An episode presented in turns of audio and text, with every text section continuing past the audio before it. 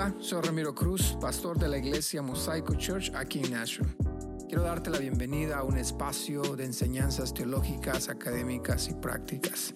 Espero que tengamos un tiempo increíble durante esta enseñanza y lo puedas compartir. De antemano, quiero darte gracias por escucharnos y ser parte de esta comunidad. Cuando tenía 17 años, fui a Bolivia para estudiar misiones. 17 años. Bueno, ya estaba, ya tenía 18, no, tengo, no tenía 17. Y cuando yo llegué a, Bolivia, llegamos todos a una casa, porque habían varios estudiantes en esa casa. Y el mentor, no sé si era el dueño de la casa, pero nuestro mentor ah, iba y checaba la casa. Y el trabajo del mentor es ver qué es lo que realmente está pasando en el corazón de los estudiantes. Y fue la primera vez que alguien me hizo una pregunta profunda. No le puedo decir que me preguntó porque era tan íntimo y tan profundo. Pero fue la primera vez que me quedé pensando y dije, wow, es alguien que realmente le interesa mi salud emocional. Ahora, con eso en mente, el salmista David abre uno de sus capítulos increíbles, porque David quiere que Dios toque lo más profundo de su corazón. Y quiero que tú y yo hagamos esa oración como David lo hace en el Salmo 139 antes de empezar la predicación. El salmista David dice, examíname, oh Dios, y conoce mi corazón. Pruébame y conoce mis pensamientos. Le das lugar a Dios para que Él toque tu corazón esta mañana. ¿Quieres ser honesto con Dios esta mañana para decirle, examíname, oh Dios? Porque si tú le invitas a Dios a examinar tu corazón, Él va a poner su mano en tu corazón y sacar a la luz todo lo que no le agrada.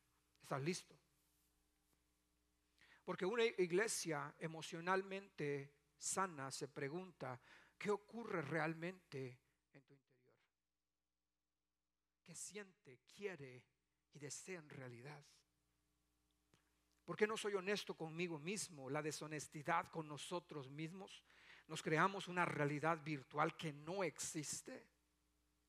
Porque no somos honestos con nosotros mismos para enfrentar la realidad donde vivimos. Y la pregunta es siempre, ¿por qué escojo la superficialidad? Muchos de los cristianos viven cristianismo superficial, que cuando tú ves abajo no hay absolutamente nada. En vez de ser profundos, somos superficiales. Y finalmente, ¿por qué decido vivir como un iceberg?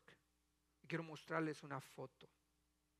A veces mi vida cristiana es como un iceberg con muchas cosas escondidas bajo la superficie del agua.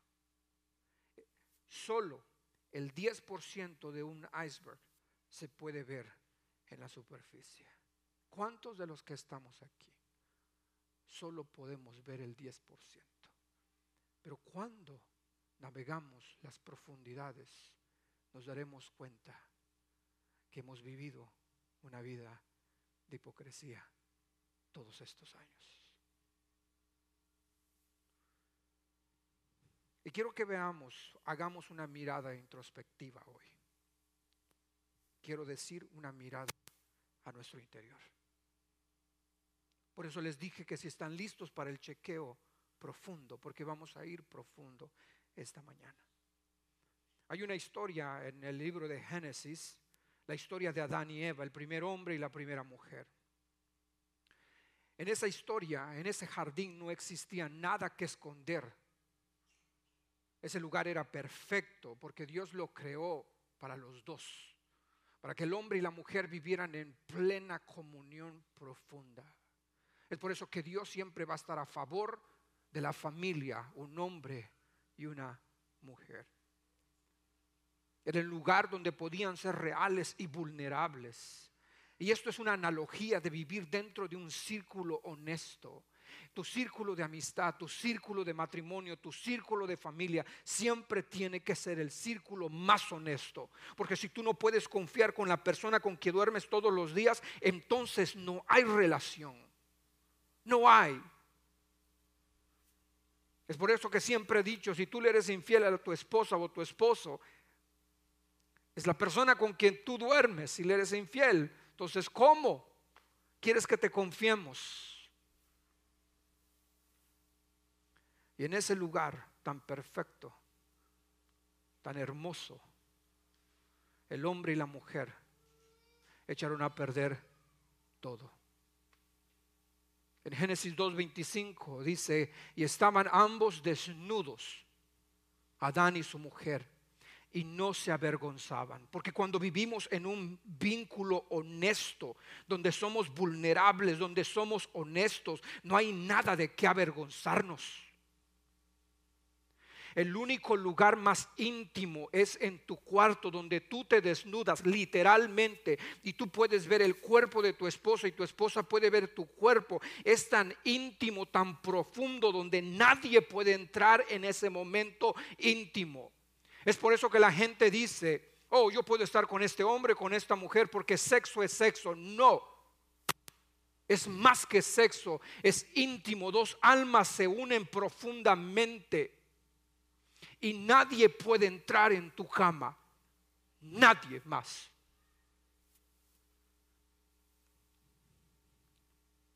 No había vergüenza, porque la luz de Cristo, de Dios mismo, los cubría. Un teólogo dice que estaban desnudos, sí, pero lo que los cubría era la luz de Dios. Pero cuando el hombre pecó, y la mujer lo acompañó en su pecado. Un teólogo dice que la luz de ellos se apagó. Es por eso que cuando alguien anda en adulterio o en fornicación, su luz se apaga.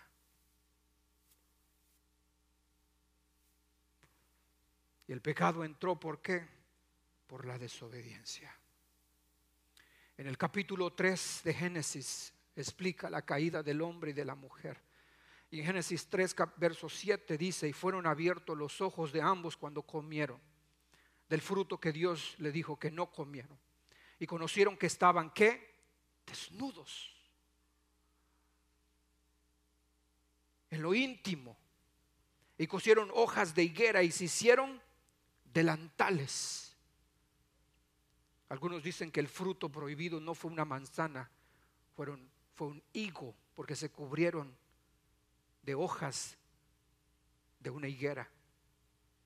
Pero escucha, ¿no se parece a nosotros que cuando pecamos contra Dios, contra la esposa y el esposo, contra nuestros hijos, lo que queremos hacer es cubrir nuestra vergüenza porque nos sentimos avergonzados? Pero todo intento de cubrir nuestro pecado es muy tonto de nuestra parte. Eso es lo que hacemos, nos cubrimos cuando hemos fallado. Pero tenemos que aprender a quitarnos ese cascarón si queremos ser honestos con nosotros mismos. Deja de vivir una mentira, porque tarde o temprano esa mentira va a salir a la luz y será una gran pérdida. Tenemos que desnudarnos de las falsedades que nosotros mismos hemos inventado. Cuando el hombre peca, lo primero que hace es esconderse de Dios. Es esconderse de su esposa, es esconderse de sus hijos. Porque no quiere tomar responsabilidad de su familia ni de su propia vida. La gran noticia es que Dios siempre va a ir en busca de nosotros. Quiero decirte algo. Dios te ama. Dios te ama. Aun cuando has pecado y sigues en tu camino, quiero recordarte algo. Dios te ama tanto. Cuando el hombre peca, e invita a su mujer también. Mira qué hace Dios. Y oyeron al Señor Dios que se pasaba en el huerto al fresco del día. Entonces el hombre y su mujer se escondieron de la presencia del Señor Dios entre los árboles del huerto. Pero el Señor Dios llamó al hombre y le dijo, ¿dónde estás? Y él respondió, te oí en el huerto, tuve miedo porque estaba desnudo y me escondí. ¿Quién te ha hecho saber que estabas desnudo? Le preguntó Dios. ¿Has comido del árbol del cual yo te mandé que no comieras? El hombre respondió, la mujer que tú me diste por compañera me dio del árbol y yo comí. Entonces el Señor Dios dijo a la mujer, ¿qué es esto que has hecho? La serpiente me engañó y yo comí, respondió la mujer. Ahora, lo primero que hace el hombre, se escondieron de la presencia del Señor. Como yo acabo de decir, lo primero que hacemos es tratar de escondernos de la presencia de Dios. Pero quiero decirte una buena noticia de que no se puede uno esconder de la presencia de Dios. Esa es una buena noticia. Mis hijos a veces piensan que se pueden esconder de mí. No, no. Porque tengo una gran comunidad que son ustedes que los están observando todo el tiempo. Gracias por observarlos, por disciplinarlos, por decirles, esa no es la manera de vivir. Como un cristiano necesita vivir. No puedes esconderte de la presencia de Dios. A los hijos de Dios siempre Dios los está viendo. Así que Dios siempre va a salir, va a sacar a la luz lo que está pasando en tu interior. Alégrate cuando sale a la luz algo, porque eres un hijo y una hija de Dios. Cuando, amén.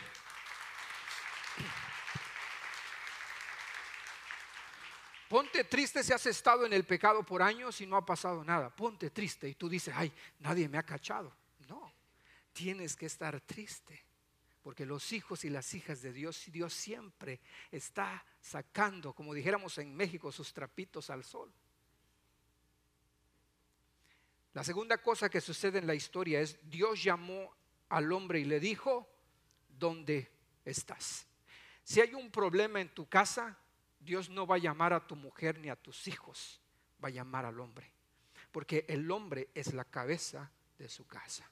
Y lo he dicho una y otra y otra y otra vez y te lo voy a volver a repetir si no se te ha grabado esto. El hombre es la cabeza de su casa. Y cuando digo que el hombre es la cabeza de su casa, no estoy diciendo es el macho men y el que hace así. Así quiero mis arepas en la mañana, a las seis de la mañana. Si no, te voy a despedir los tacos bien asado, la carne y las tortillas que estén como con mucha grasa, por favor. No, no, no, no. El hombre que es cabeza de su casa dirige con integridad, honestidad, amor a su familia. Es una roca donde su esposa se sostiene y donde sus hijos se sostienen también. Yo siempre le he dicho a mis hijos, tu fe ahora no es tan fuerte como lo va a ser en unos años, porque tu fe ahora depende de mí. ¿Quieres que tus hijos tengan una fe fuerte, poderosa? Te están viendo a ti. Si eres un hipócrita, eres una persona aquí en la iglesia y afuera otro, tus hijos no aman al Señor porque ven la hipocresía de ti. Seguimos.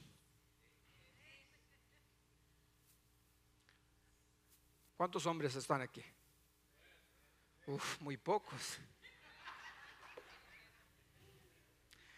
Amén. No sé si estás confundido en tu identidad.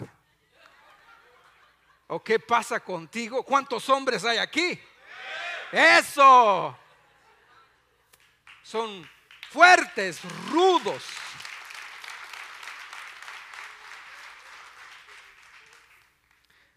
Me gusta escuchar Jordan, Jordan Peterson porque es un hombre brutal ese brother. Jordan Peterson dice, hablando de la masculinidad del hombre, él dice, el hombre tiene que ser manso, pero a la vez peligroso.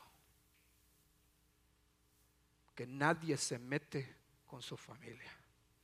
Pero tiene un corazón tan compasivo que su esposa se acerca, así como Juan se acerca al pecho de Jesús. Y como así como Jesús que dice, vengan todos los niños a mí y no se los impidan porque de ellos es el reino de los cielos. Ese es tu trabajo. Tu trabajo sí es proveer, sí. Pero tu trabajo es también ser ese hombre que ayuda a su esposa y a sus hijos a que estén emocionalmente saludables. Seguimos. Te oí en el huerto, le dice, tuve miedo porque estaba desnudo y me escondí. Cuando nosotros hemos fallado a Dios, vamos a pensar que Dios es malo con nosotros. Dios es malo. Vamos a rechazar todo lo que Dios quiere para nosotros.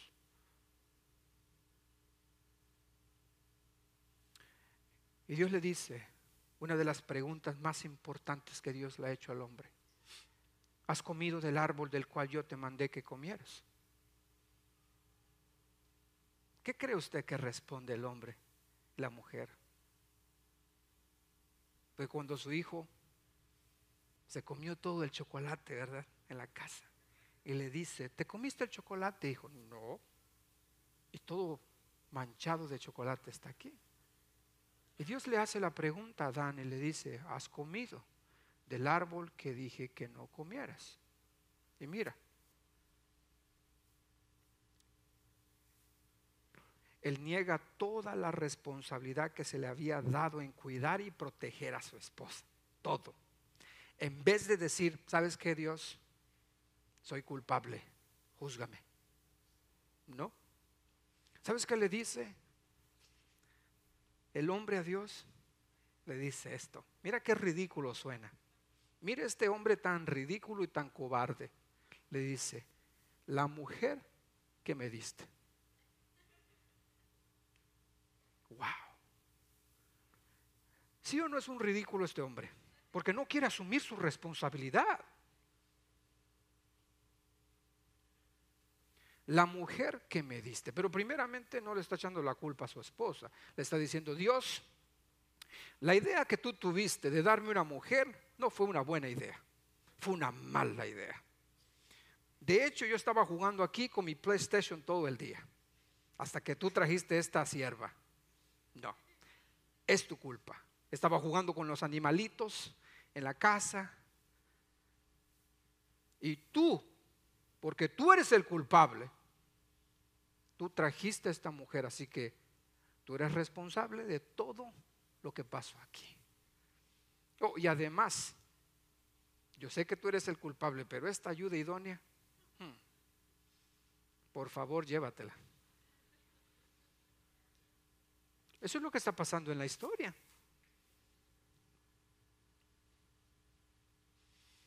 El hombre no ha tomado responsabilidad de su casa y quiere jugar al matrimonio.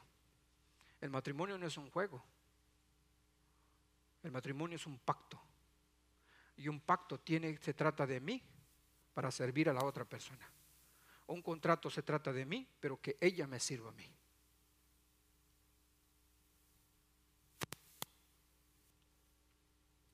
Pero también la mujer no toma responsabilidad.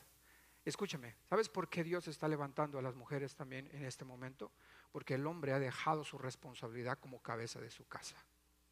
Entonces Dios, después de que el hombre no reconoce su responsabilidad, Dios va con la mujer y le hace una pregunta.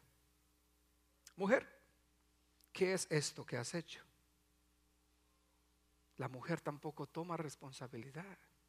Dice, la serpiente me engañó respondió la mujer. Nadie es responsable de nada. Ahora, quiero decirte algo. No había una tercera persona, si no le habíamos echado la culpa a la tercera persona. Pero ya no había nadie allá. Estaba el hombre, la mujer y la serpiente. No quiero hacer un chiste, ¿verdad?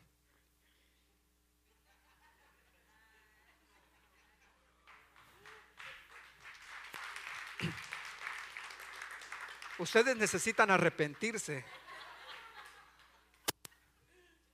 Wow. Necesitan arrepentirse. Pero ¿cuántos de nosotros hemos culpado a la esposa porque no hemos tomado responsabilidad? Siempre decimos el matrimonio es de dos, es culpa de los dos. Pero al final del día el hombre es responsable para llevar a cabo la gran misión de edificar, de plantar y de construir su familia. Esa es tu responsabilidad. Sé que no te gusta, pero tengo que recordártelo todos los domingos que esa es tu responsabilidad. Dios quiere hacer algo a través de todos nosotros. Amén. Pero es una decisión de cada uno de nosotros despojarnos de la mentira, del resentimiento, del odio, de lo que está afectando nuestra vida emocional. Hay una historia en las novelas, no mexicanas, ¿ok? No, de C.S. Lewis. C.S. Lewis es un escritor y él escribe las crónicas de Narnia. No sé si ustedes han, han visto las crónicas de Narnia. Se las recomiendo, está increíble. Y en las crónicas de Narnia está un joven que su nombre es Eustaquio. Eustaquio era un muchacho que se convierte en un enorme dragón horrible por consecuencias de ser egoísta, testarudo e incrédulo. Se convierte en un dragón. Pero se cansa de ser ese dragón y quiere cambiar y volver a ser ese muchacho amable que tiene paz, que se lleva con todo, pero no lo puede hacer por sí mismo. Entonces sale un león en las crónicas de Narnia, su nombre es Aslan. Y, y, y, C.S. Lewis hace todas estas novelas para presentar el Evangelio de alguna forma. Y Aslan representa ahí, muchos no lo saben, pero representa a Jesús. Así que este Eustaquio quiere cambiar y Aslan lo lleva a un manantial grande para que se bañe. Pero como es un dragón, no puede entrar al manantial. Aslan le dice, que se desvista. Y Eustaquio recuerda que se puede despojar de su piel como una serpiente. Se quita la capa, la deja caer al suelo y se siente mejor. Pero cuando se dirige al manantial, se da cuenta que él todavía tiene otra capa áspera y escamosa por encima frustrado, adolorido y ansioso de llegar a ese, a ese bello baño, se pregunta a sí mismo y le dice, Aslan, ¿de cuánta piel me tengo que despojar? Después de tres capas, se rinde, dándose cuenta que no puede hacerlo. Y esto es lo que Aslan, el león, le dice, tendrás que dejar que te desnude, le dice.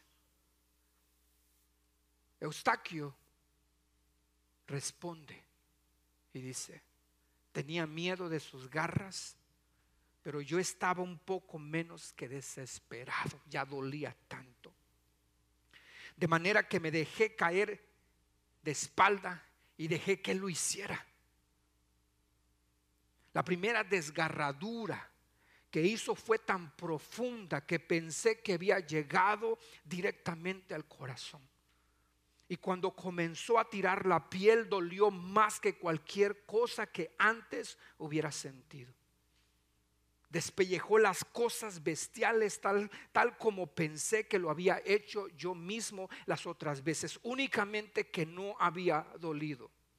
Entonces Él me sujetó y me tiró al agua. Tú no puedes cambiar. No puedes cambiar. ¿Cuántos de nosotros cargamos esa vestidura de dragón? Y acuérdate que el, el, dragón solo puede tirar fuego, pero no un fuego celestial, un fuego del infierno. Porque el dragón ofende y mata lo que está frente a él. Él intentó despejarse de las capas, pero no pudo. Y tú vas a intentar despojarte de algunos hábitos, pero no vas a poder. Porque necesitas que Aslan venga y con su garra poderosa tiene que ir a lo más profundo de tu ser para desgarrar todo el pecado que has dejado entrar en tu corazón. Y esto es lo más grandioso, que cuando Aslan, el león, empieza a desgarrar todo lo que había, las escamas del dragón, al final lo toma y lo tira al agua. Porque ahí podía él transformarse para ser una persona nueva.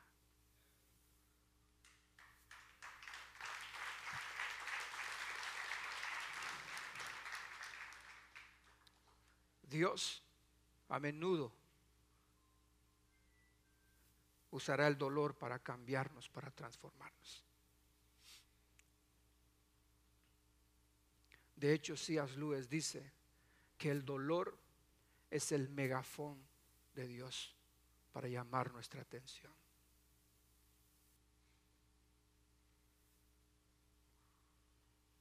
Y como dijera Lily Goodman, es una cantante cristiana, que no voy a decir quién es esa. Sin dolor no hay ganador. Pero ¿qué vamos a hacer con eso?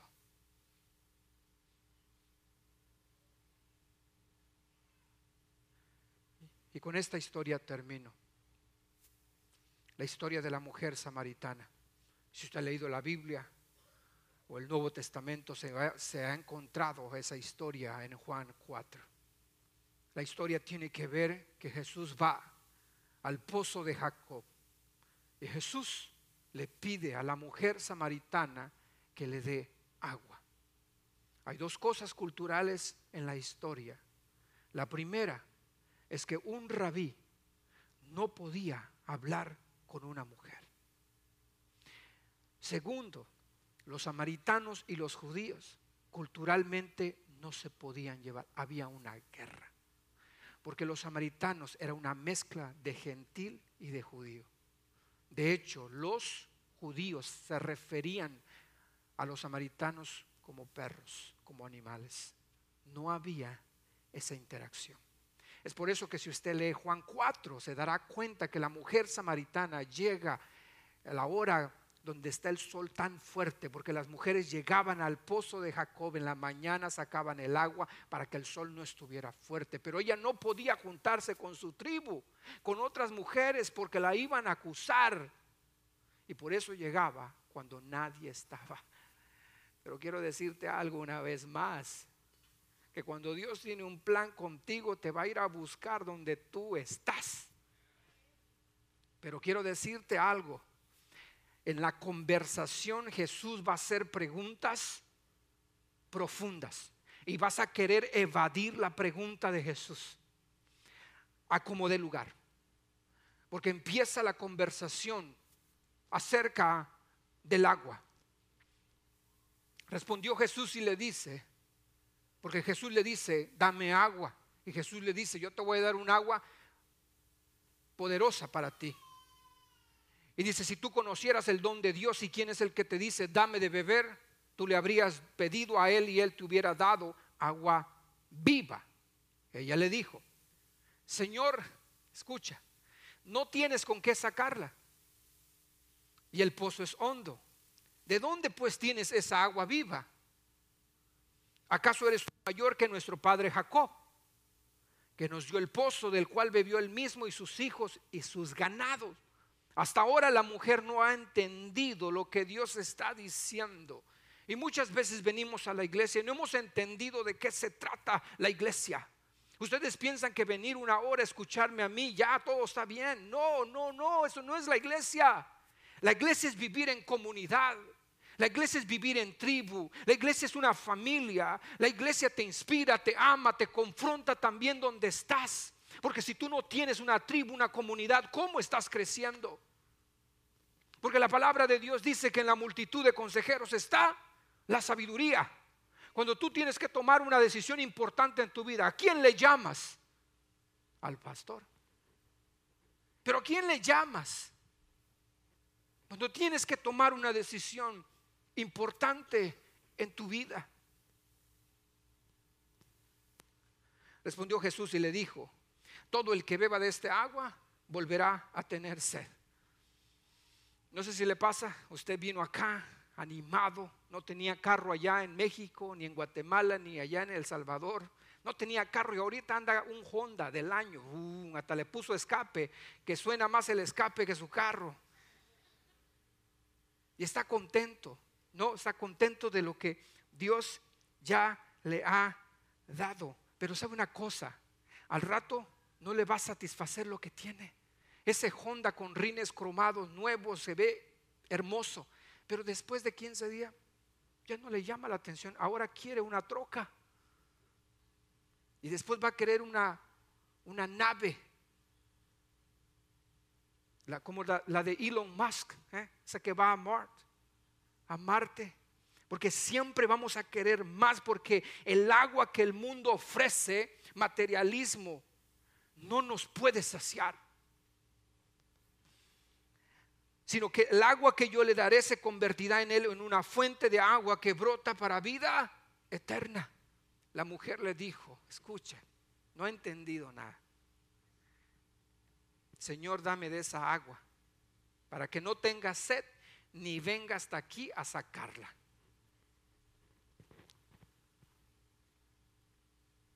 Hasta ahora la conversación ha sido muy superficial. Y mira qué es lo que Dios dice. Y aquí Dios entra al corazón y le dice, te están hablando de agua. Y Jesús le dice, ve, llama a tu marido y ven acá. Le dice. Respondió la mujer y le dijo, no tengo marido. Bien has dicho, no tengo marido porque cinco maridos has tenido y el que ahora tienes no es tu marido. En eso has dicho la verdad. Ahora Jesús hace la pregunta acerca de la vida emocional. Y ella sí responde con la verdad, pero después mira cómo cambia la conversación a otro tema de una tradición que separaba los judíos y los samaritanos. Jesús le dice, ¿cómo está tu corazón? Y después ella dice, ¿sabes qué? Nosotros adoramos aquí y ustedes adoran allá. Yo te estoy preguntando, ¿cómo está tu corazón? Y tú dices, pues, mm, la adoración estuvo buena, pastor. No, te estoy preguntando, ¿cómo está tu corazón? Porque eso es lo que Jesús está diciendo hoy. Y no quiero que te vayas solamente porque viniste a un servicio y después te fuiste y vuelves a la misma rutina de una mentira en tu vida. No, ¿Cómo está tu corazón? Porque Jesús quiere sanar el corazón de la mujer samaritana. Y mira que responde. La mujer le dijo, Señor, me parece que tú eres profeta. O sea, hablas de parte de Dios. Nuestros padres adoraron en este monte. ¿De qué están hablando? Están hablando de una condición emocional de que ella había tenido cinco maridos. Ahora, no sabemos ¿Qué pasó? Porque el divorcio en ese tiempo era muy fácil. Creo que era más fácil en ese tiempo que ahora. Porque en el tiempo de Jesús habían dos tipos de fariseos, dos escuelas de fariseos. No me acuerdo cómo se llamaban, pero habían dos escuelas. Y la primera escuela creía que el matrimonio era para siempre. Pero la segunda escuela creía que si la mujer no sabía cocinar, te podías divorciar. ¿Cuántos de ustedes estuvieran ya divorciados por eso? Si la mujer no obedecía lo que el hombre quería que hiciera, se podía divorciar. Y por eso Jesús le dice esto a los hombres. Dice, porque los judíos, los fariseos le preguntan, ¿por qué, ¿por qué Jesús? ¿Por qué está pasando esto? Y Jesús dice, el divorcio sucede por algo muy simple por la dureza de su corazón. Simple. Es simple. La palabra de Dios es demasiado simple. Por la dureza de su corazón. Por eso permitió Moisés que se divorcien por la dureza de su corazón. En vez de abrir su corazón, le dice, ustedes dicen que en Jerusalén es el lugar donde se debe adorar.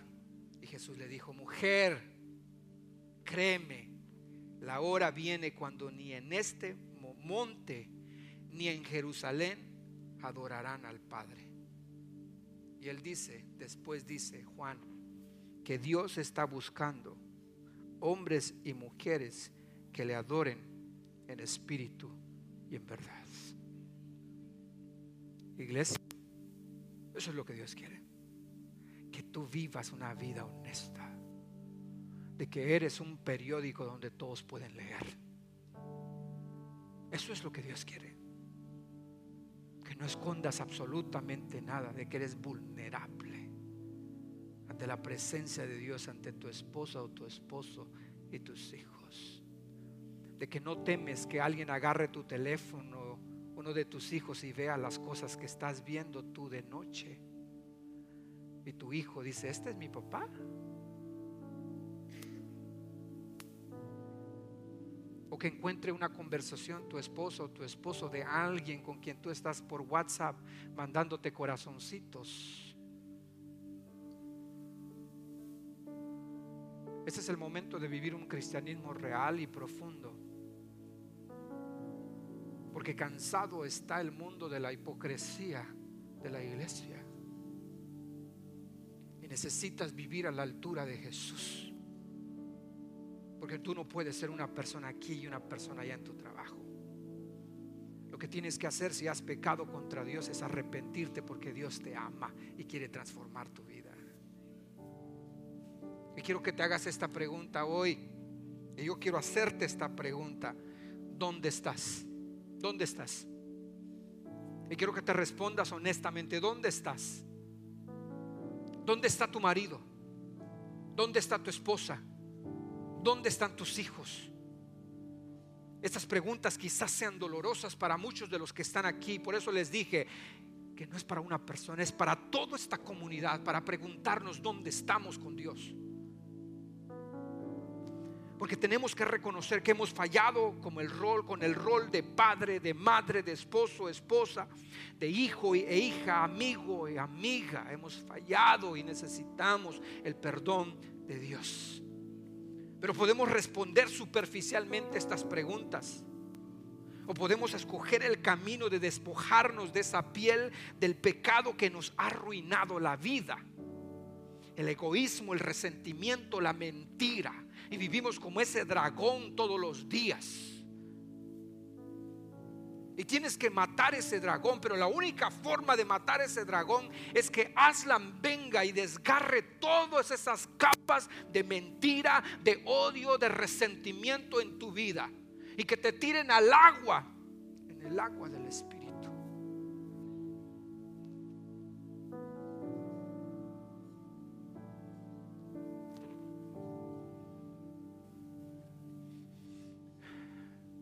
Eustaquio, después de que él intenta ser una persona buena. No sé si te has cruzado con personas que, que dicen, pues yo soy una persona buena. Es que no hay nada bueno en nosotros sino es a través de Cristo Jesús. Quiero que te imagines, tú eres ese muchacho, Eustaquio se ha convertido en un dragón por la mentira, el odio y el resentimiento. Y cuando Eustaquio está frente al manantial, le pregunta a Aslan, ¿de cuánta piel me tengo que despojar? Y esa es la pregunta hoy. ¿De cuánta piel me tengo que despojar para que el rey, el león de Judá, venga y nos transforme?